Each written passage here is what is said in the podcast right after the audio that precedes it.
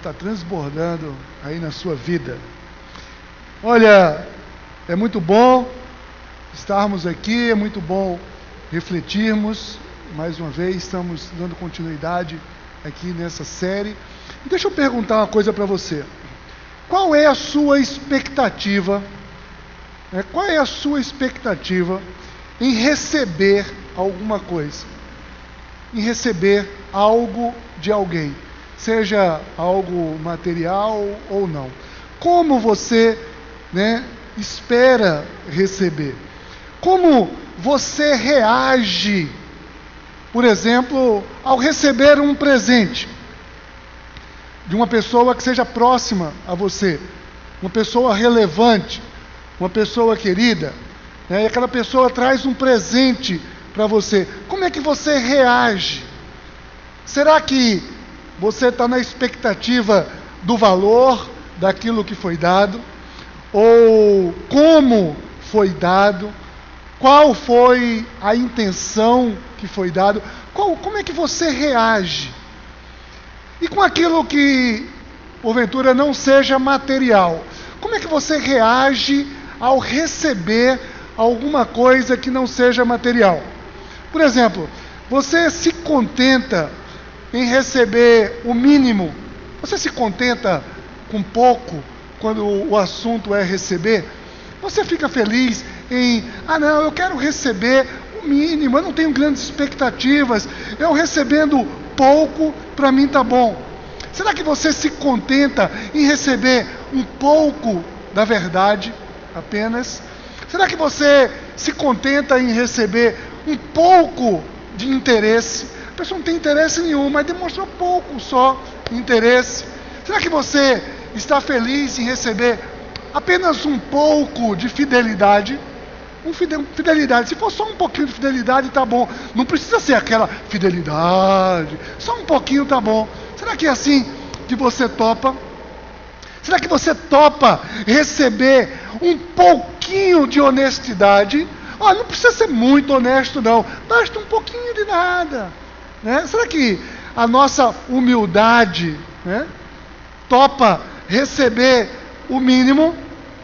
Eu creio que seja um consenso entre nós o nosso desejo de receber sempre o melhor. Nós queremos receber coisas completas. Nós não nos contentamos em receber de qualquer jeito principalmente, como eu disse antes, de pessoas que são relevantes para nós, pessoas a quem amamos. Nós não queremos receber de qualquer maneira. Hoje, dando sequência aqui à nossa série de mensagens que nós chamamos de Aprendendo com os Sábios, aprendendo com os sábios, nós estamos tirando algumas lições para a nossa vida a partir daqueles sábios, a partir ali daquela do, da visita dos reis magos, e isso é o que me fascina na palavra de Deus, como um pequeno texto, um pequeno texto, apenas 12 versículos ali em meio à Bíblia, 12 versículos, 12 versículos tem, tem tantas lições, tantas coisas que nós podemos tirar para os dias de hoje, para as nossas vidas. Com os reis magos, nós vimos aqui a primeira lição nessa série, que foi a importância de se mover em direção a Deus. Uma atitude nossa em direção a Deus é fundamental. Nós vimos a segunda lição, né, que como eles também tiveram uma experiência sobrenatural, nós necessitamos viver o sobrenatural no nosso relacionamento com Deus. Nós vimos na semana passada que eles se moveram eles viveram o sobrenatural na intenção de chegarem lá e adorarem a Deus. Ou seja, nós somos também desafiados a sermos adoradores do Senhor. Então, nessa sequência, hoje, nós vamos aprender com os sábios e a nossa quarta lição hoje. Quarta lição é: dê o seu melhor. Dê o seu melhor né? Eles deram o seu melhor e nós precisamos aprender isso, a dar o nosso melhor. Os sábios expressaram a sua adoração. Né? O texto bíblico diz que eles abriram os seus tesouros, dando o seu melhor para Deus. Olha o que diz o verso, o verso 11 aí, o pastor André aqui leu, diz o que? Diz assim: Então abriram os seus tesouros e lhe deram presentes: ouro, incenso e mirra. Vamos colocar diante de Deus agora então. Pai, em nome de Jesus, nós estamos aqui, Senhor Deus, na certeza do teu cuidado com cada um de nós. Ó Pai, nós queremos nos aproximar cada vez mais da tua vontade. Que essa lição, Senhor Deus, a lição venha da tua palavra, do teu coração encontre abrigo em nosso coração, para que nós possamos viver integralmente aquilo que tu tens para cada um de nós. Em nome de Jesus. Amém. Pessoal, um presente material, ele sempre tem agregado, né? ele tem um preço e um valor. Né? São sempre, é sempre uma relação de preço e valor. Preço é o que efetivamente é pago por ali, né? em reais, né? é uma moeda qualquer. Então a gente paga o preço. Mas valor é algo que tem muita coisa agregada. Valor é o que aquilo significa. Às vezes uma nada coisa tem um valor de estimação muito grande. Então, as coisas sempre podem ter um preço que é determinado por um, um ente aí que se chama de mercado. Né? O preço pode ser determinado por uma relação de custo e mercado, mas o valor muitas vezes é algo muito pessoal e nós precisamos entender, né? Quando um presente guarda essas características, ou seja, ele tem uma utilidade prática, ele tem um, um preço, né? E ele tem um significado, um valor simbólico. Ele é um forte candidato a se tornar um presente muito significativo e muito apreciado por quem quer que seja. E existe um valor incalculável aqui nesse episódio, nos presentes que foram oferecidos pelos magos ao Senhor. E ali nós podemos tirar uma grande lição para a nossa vida. Na proposta de nós darmos o melhor, nós estamos aprendendo com o que os sábios, ali os sábios magos fizeram. A Bíblia não menciona especificamente, não explica propriamente né, o que aqueles presentes significaram. Mas nós sabemos que todos eles tinham um valor, um preço, tinham um preço né, muito considerável. Todos eram presentes muito caros, muito caros. Né? Ouro era uma coisa muito cara, o incenso né, eram especiarias caras, e a mirra era uma, uma, uma especiaria também muito cara, era riquíssimo, era de valores ali realmente de, de, de um preço, de uma cotação, digamos assim, no mercado na época em alta. Tá? Mas eles guardavam um grande significado por trás apenas do, do preço, do valor comercial. O ouro, o ouro era um presente tipicamente dado aos reis, simbolizava ali o ouro simboliza a monarquia, a realeza.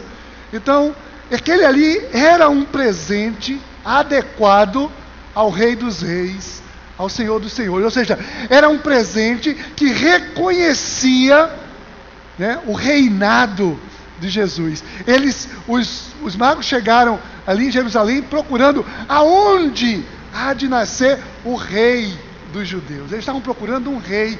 Ouro era um presente que é um presente que se dava a reis. O incenso, o incenso, alguma coisa que provinha de uma resina vegetal o incenso era algo doce e era usado, muito usado, na ordenança dos sacerdotes. Aquela, né, aquele incenso ali também era colocado nas ofertas sacrificiais de alimento, para que pudesse ser entregue uma oferta com um aroma suave. E aqui é um reconhecimento do sacerdócio de Jesus, né? Ele ali um nosso grande sacerdote. Aquele presente de levar incenso era um, um reconhecimento também do seu papel divinal. Ele era um Deus, não apenas um rei, mas um Deus. E a mirra, a mirra era alguma coisa essencial né, no reconhecimento de um profeta. A mirra era utilizado para embalsamar corpos perecíveis, tornando imperecível. Então a mirra, aquele, né, usado como um óleo, um perfume, simbolizava a purificação de um corpo que não era é, imortal. Então, mostrando ali a humanidade de Jesus, ela era revestida, né, desde já, seria revestido por aquela mirra, por aquela ligação, trazendo que aquele humano que ali estaria conosco era um humano completamente santo. Ou seja, valores simbólicos riquíssimos. Ou seja, os magos levaram coisas que eram de um extremo simbolismo, mas de uma extrema riqueza. Eles deram efetivamente o que tinha de melhor. Ora, se nós no início aqui chegamos à conclusão que todas as pessoas desejam receber o melhor, a pergunta que não quer calar a cada um de nós aqui é o seguinte: será que o Senhor tem recebido o meu melhor? Será que nós temos dado o melhor para Deus? Você, você tem dado o melhor para Deus? Olha o que diz o salmista no Salmo 116. O salmista exclama, dizendo assim: que darei ao Senhor por todos os seus benefícios que me tem feito? Olha, você dizer alguma coisa dessa aqui é um reconhecimento. É um reconhecimento de que Deus tem dado muitos benefícios.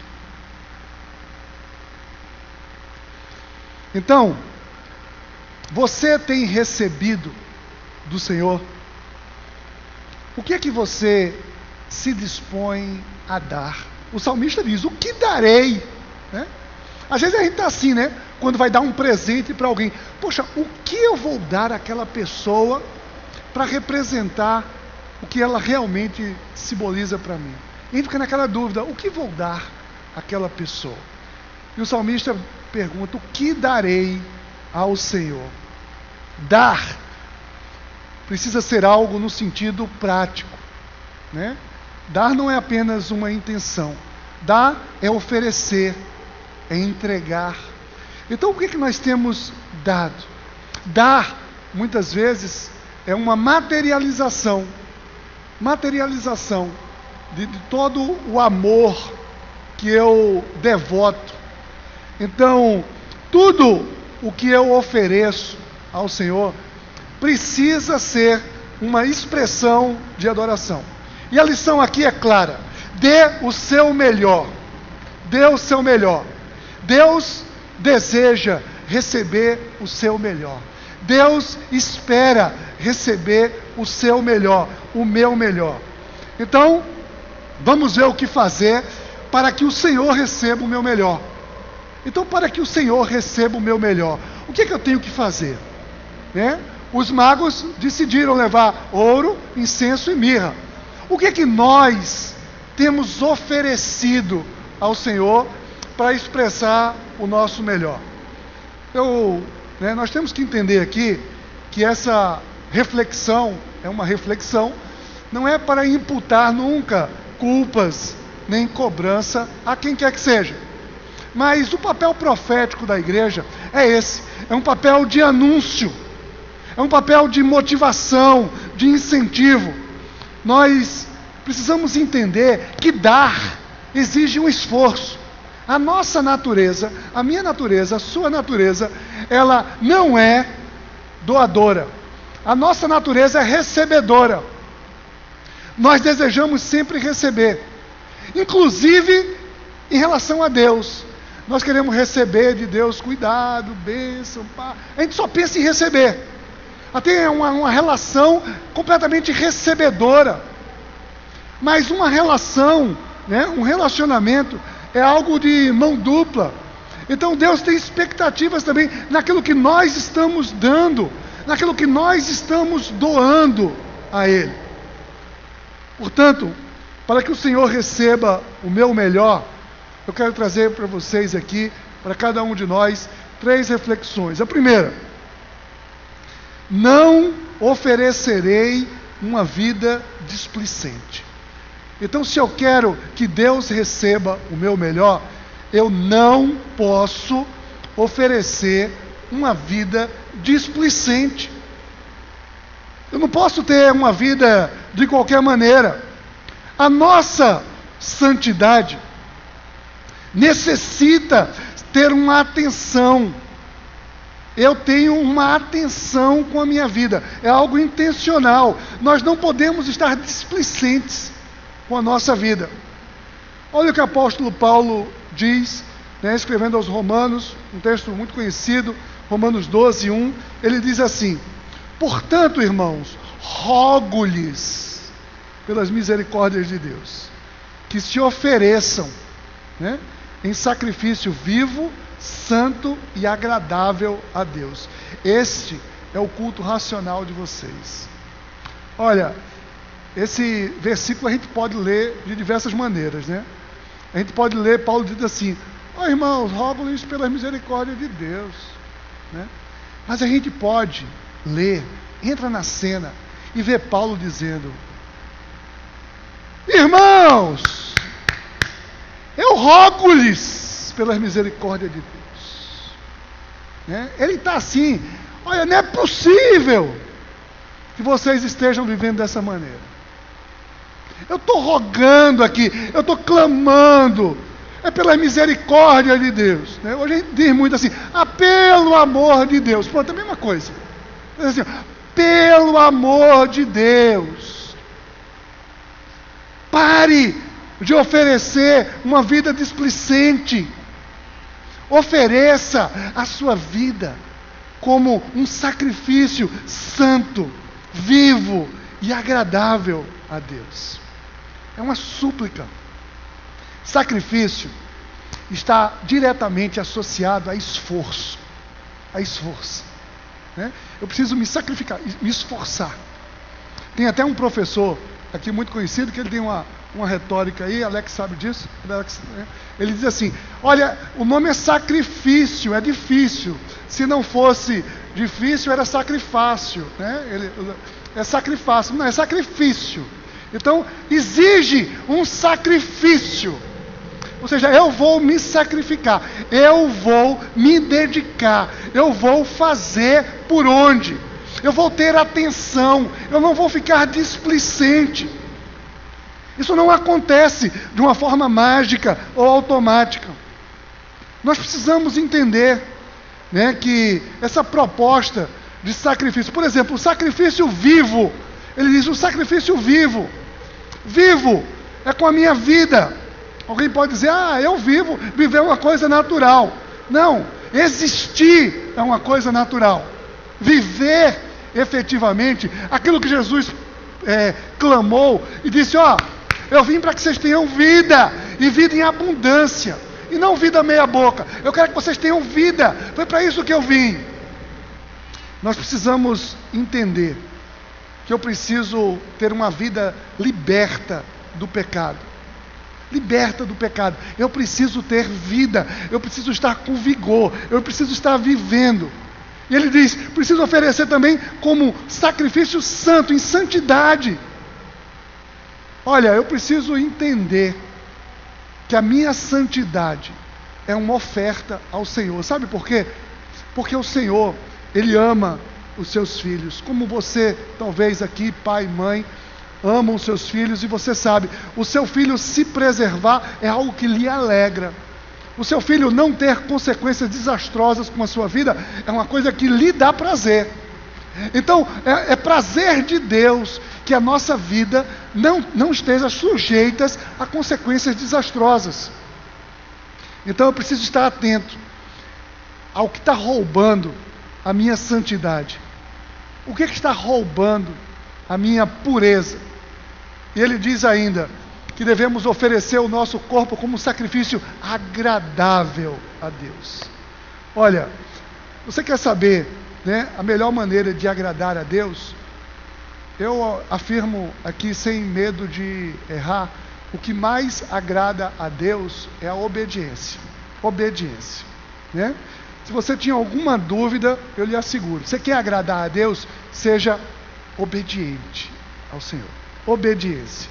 Né? O apóstolo Tiago, ele disse em Tiago 4,17, ele diz assim: pensem nisso, pois quem sabe que deve fazer o bem e não faz, comete pecado. Comete pecado. Tá? Então, se você sabe uma coisa e desobedece, você peca, entristece a Deus, não é agradável a Deus. E eu preciso me oferecer né? Que vida você tem a oferecer ao Senhor? A nossa vida não é para nós mesmos. A nossa vida precisa ser uma oferta ao Senhor. Decida, tome uma decisão. Eu não vou mais oferecer uma vida distante. Eu vou ter atenção com a minha vida para oferecer ao Senhor. Segundo lugar, para que o Senhor receba o meu melhor? Nunca darei sobras. Eu não vou dar sobras. Não é o que está sobrando, não. Tal qual a santidade, que é uma grande doação ao Senhor. Outra expressão de doação, de adoração, é dar, né? A, com liberalidade é eu ter liberalidade, é sair do meu egoísmo, do meu egocentrismo, desprendimento direcionado ao Senhor e aos seus filhos. Sim, eu digo isso, eu digo ao Senhor porque tem muita gente que é extremamente despreendida, mas é despreendida ao shopping, é despreendida à loja, é despreendida ao e-commerce, né? Então são pessoas que são muito desprendidas. Ah, eu sou extremamente desprendido. Ali eu chego, compro mesmo, detono no cartão. Não, não é isso não. É ser despreendido ao Senhor. É um despreendimento que não visa o, o benefício próprio, mas o benefício do outro. Visa sempre o benefício do outro. E eu asseguro a vocês, o Senhor, Ele não quer sobras. Deus não se contenta com sobras. Deus quer primícias. O Senhor deseja primícias. Aquilo que é, né, o nosso melhor são as primícias. Nós temos recebido o melhor de Deus sempre. E ele quer ver o nosso melhor. O nosso melhor não é uma comparação com outras pessoas. Ah, eu estou dando mais do que fulano, mais do que crânio. Não, não é uma comparação horizontal, absolutamente. Mas é aquilo que está em nosso coração. Tem uma passagem no Evangelho de Marcos, né, que Jesus, diz o texto que Jesus senta-se num lugar onde as pessoas estavam indo colocar as suas contribuições. Jesus senta para observar, né? E ele fica observando uma multidão. Olha que uma benção, né? De uma multidão levando ofertas, né? Coisa boa. Muita gente tinha entendido. Né? E estava ali, tinha uma multidão colocando dinheiro nas caixas de oferta, diz o texto bíblico. Tinha uma multidão levando dinheiro e colocando nas caixas de oferta. E via que muitas pessoas ricas lançavam ali grandes quantias Jesus observando, né? E aí ele de repente observa que vem uma viúva e colocou duas pequeninas moedas. Duas pequeninas moedas. O texto, né, tem texto que diz que eram moedas de cobre, moedas de pouco valor econômico. Mas olha o que diz os versos 43 e 44 em Marcos 12. Diz assim: Chamando a si os seus discípulos, Jesus tira dali uma lição. Né? Jesus declarou: Afirmo-lhes que esta viúva pobre colocou na caixa de ofertas mais do que todos os outros. Todos deram do que lhes sobrava, mas ela, da sua pobreza, deu tudo o que possuía para viver. Esse texto diz alguma coisa, ou algumas coisas, ou muitas coisas, ou diz tudo. Né? Enfim, a gente não vai ficar aqui medindo o que diz, não. Mas a questão, o texto aqui é claro, quando Jesus ele percebe as pessoas que estavam dando sobras. E não importa se é muito o que sobrou eu estou dando. Mas ele está dizendo que ele não quer sobras. Não é porque está nos sobrando, porque o Senhor não está preocupado com o nosso bem material. Não. Isso vai ficar. Isso a traça, corrói, né? A ferrugem é o que diz a palavra. O Senhor está preocupado, ó, é com o nosso coração. Como é que nós temos dado? O que é que nós temos dado?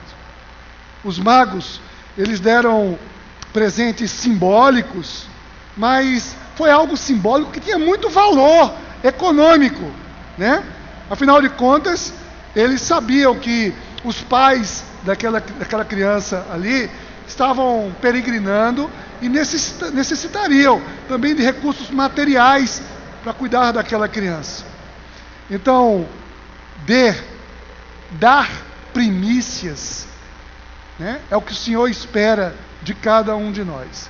Nós precisamos, e eu quero chamar vocês a atenção, dê a primícia do seu tempo. Não dê o tempo que sobra. Dê a primícia dos seus talentos. Dê a primícia da sua disposição, do seu vigor. Né? Nós precisamos dar primícias. Dê as primícias do seu conhecimento, das suas influências, da sua qualidade. A qualidade daquilo que você faz. Tem gente que acha que, ah, né, só assim, fazendo parênteses, tem gente que acha que trabalho voluntário, ah, eu faço um trabalho voluntário na igreja. Trabalho voluntário é alguma coisa que eu faço de qualquer maneira. Não. Você precisa se aproximar de pessoas que têm trabalhado voluntariamente e dado o seu melhor. É com qualidade, é com zelo, é completo, são as suas primícias. Não é o que está sobrando de mim que eu estou dando. Não. Não sonegue as suas primícias ao Senhor, né? Nós não estamos aqui para descartar coisas para o Senhor. As primícias dos nossos recursos, dos nossos ganhos. Aliás, falar de recursos financeiros na igreja, para muita gente ainda é um grande tabu. Né? E ainda vem falar, o pastor vem falar ali de dinheiro. Né? Olha, Jesus falava abertamente de riqueza, de finanças e sempre associado à liberalidade. Jesus não condena que ninguém ganhe riquezas, que a pessoa seja rico, nada disso. Ele condena é o apego ao dinheiro. Ele condena é quando nós estamos ali apegados ao dinheiro, fazendo do dinheiro o nosso Deus. E a palavra é clara quando diz que a gente não pode servir a dois senhores. Ninguém pode servir a Deus e as riquezas. Então, é, dinheiro sempre faz parte, sempre fez parte da nossa vida. Ou alguém acha que toda essa infraestrutura aqui né, não custa dinheiro? Energia, recursos tecnológicos, folha de pagamento, tudo isso custa dinheiro. Tudo isso aqui, né, paga-se com dinheiro. E o dinheiro, ele vem sempre do Senhor, não tenha dúvida quanto a isso. É o Senhor que traz todo o dinheiro à casa mas ele traz através de corações generosos, através de pessoas despreendidas. Né? Aqui, nessa comunidade, nunca, absolutamente nunca, ninguém foi obrigado a dar um centavo que, que seja. Ninguém nunca foi constrangido a só fazer alguma coisa aqui porque é um dizimista ou porque participar de alguma coisa porque pagou. Não. Não. Nós sempre buscamos aqui, né, é, viabilizar a participação de absolutamente todas as pessoas em todas as coisas. Mas tudo custa dinheiro, né? E se alguém, se alguém ainda acredita que não deve ou não precisa dar o seu dízimo, não precisa dar contribuição ou não precisa dar ofertas generosas, essa pessoa tem que estar, sabe aonde? Aqui dentro. Essa pessoa tem que estar aqui dentro, sendo alvo do nosso amor, aprendendo um pouco mais daquilo, porque é o Espírito Santo quem ministra cada um de nós nessa área. Essa pessoa não precisa ser julgada ou expulsa, muito menos condenada. Não. Essa pessoa precisa se aproximar de Deus cada vez mais. E é o Senhor que ministra no nosso coração, inclusive nessa área. Nessa semana, agora, nós vamos estar ministrando nas células. Vamos ministrar lá um estudo sobre mordomia, sobre dízimo. Então, eu convido você a participar de uma célula, a ir lá, tirar suas dúvidas, é, questionar, crescer, querer buscar um pouco mais. Se você já é um dizimista, se você é um fiel dizimista, um ofertante, vá na célula, dê o seu testemunho, fale do que aquilo ali significou para você. Finanças, meu irmão e minha irmã, tem tudo a ver com espiritualidade. Para que o Senhor receba o nosso melhor, eu não posso dar sobras ao Senhor. E por fim, o terceiro aspecto, jamais ofertarei constrangido. Você quer dar o seu melhor? Então, que dê da melhor maneira. Paulo, ele nos ensinou em 2 Coríntios 9, 7, ele diz assim: Cada um contribua segundo propôs no seu coração, não com tristeza ou por necessidade, porque Deus ama ao que dá com alegria. Não é que Deus não ama aquela pessoa, mas Deus está amando a atitude, aquela pessoa, aquele momento, aquela atitude, quando ela é com alegria, com satisfação.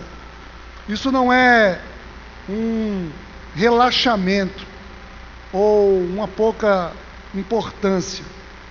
Mas isso aqui, esse versículo, é a conclusão de todo o ensino. Paulo estava ensinando sobre isso quando ele conclui dessa maneira. Só o verso anterior, o verso 6, preste atenção o que diz em 2 Coríntios 9, 6. Diz assim: o verso anterior é esse. Diz: E digo isto, Jesus, é Paulo, né? É, que o que semeia pouco, pouco também ceifará. E o que semeia em abundância, em abundância ceifará.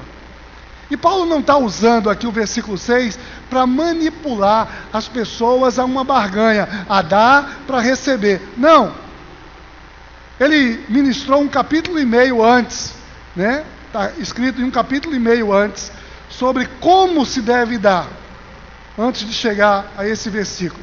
Ele simplesmente está chamando a atenção a uma verdade. É uma verdade que todo mundo conhece. Se você semear pouco, você colhe pouco. Se você semeia com abundância, colhe abundantemente. Né? Tudo aquilo que a gente semeia é aquilo que a gente colhe. E aqui, a semeadura não é né, o dinheiro, não. A semente aqui não é o dinheiro. A semente aqui é o coração. A semente é o coração. O quanto de coração eu estou colocando ali naquela oferta, naquele momento. É pouco ou é muito? Então, é disso que ele está falando. Ele está dizendo que o Senhor ama quem dá com alegria. E quem faz isso com pouca alegria, vai semear pouco, vai colher, vai colher pouco. Então, nós precisamos entender né, que a doação, ela é sempre voluntária, é sempre de coração. Nenhum presente ele é bem-vindo se ele é dado relutantemente. Não, não é por pena ou sem ser feliz com isso. Ou se for dado por uma necessidade, aí eu estou dando aqui para pegar acolá. Não. Você não deve fazer isso em absoluto. Você não quer dar, mas de alguma maneira você é forçado a dar. Isso é um equívoco. Um equívoco.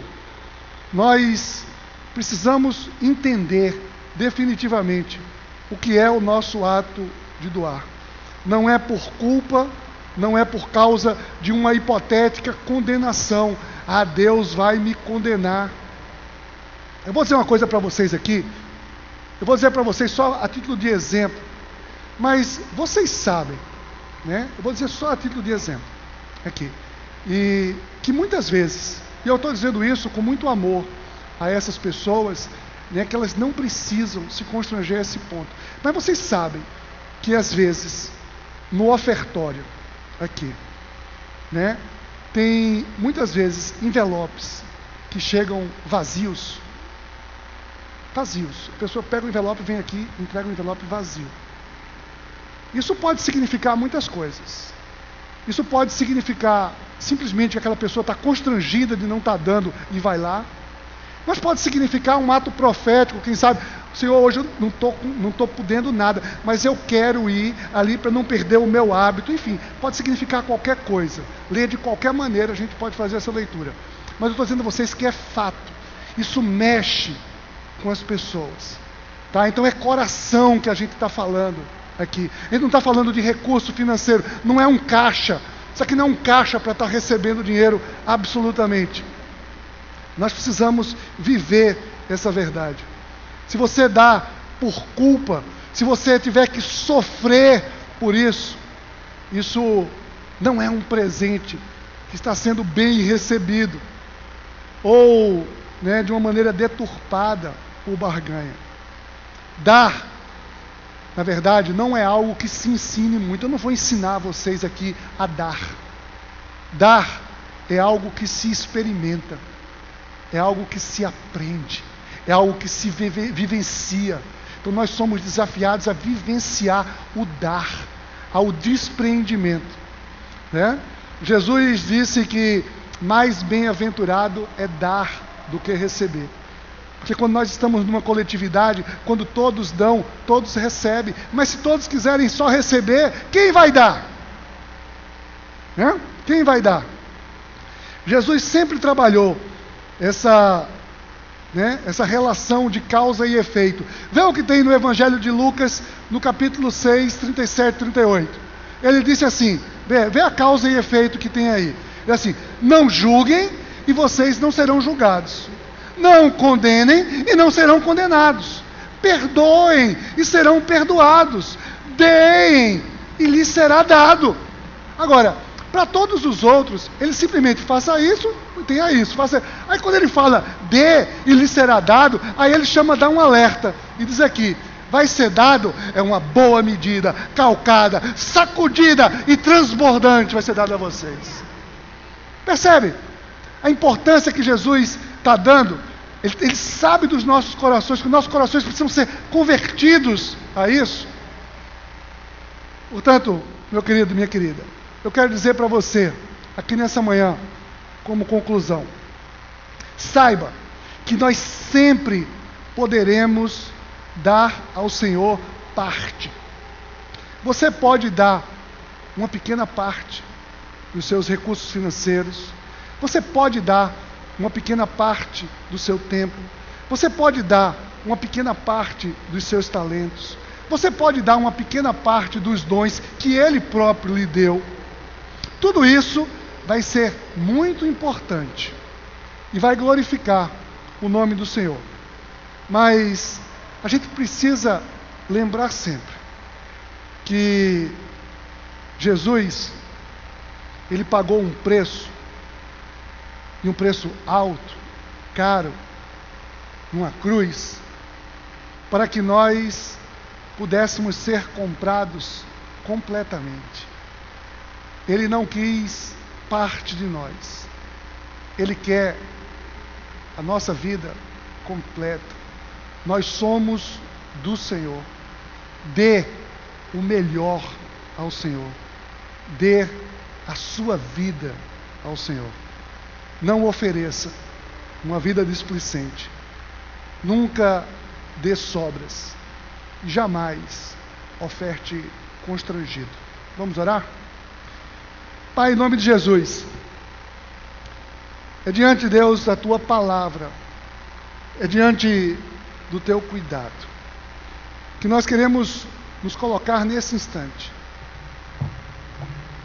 aqui numa tomada de decisão pessoal. Eu quero dar, Senhor Deus, o melhor a Ti. Eu sou grato por tudo que tenho recebido de Ti. Mas eu quero crescer, amadurecer espiritualmente, melhorar e dar cada vez mais. Eu quero dar a minha vida a Ti, Senhor, para a honra e para a glória do Teu nome, em nome de Jesus. Amém.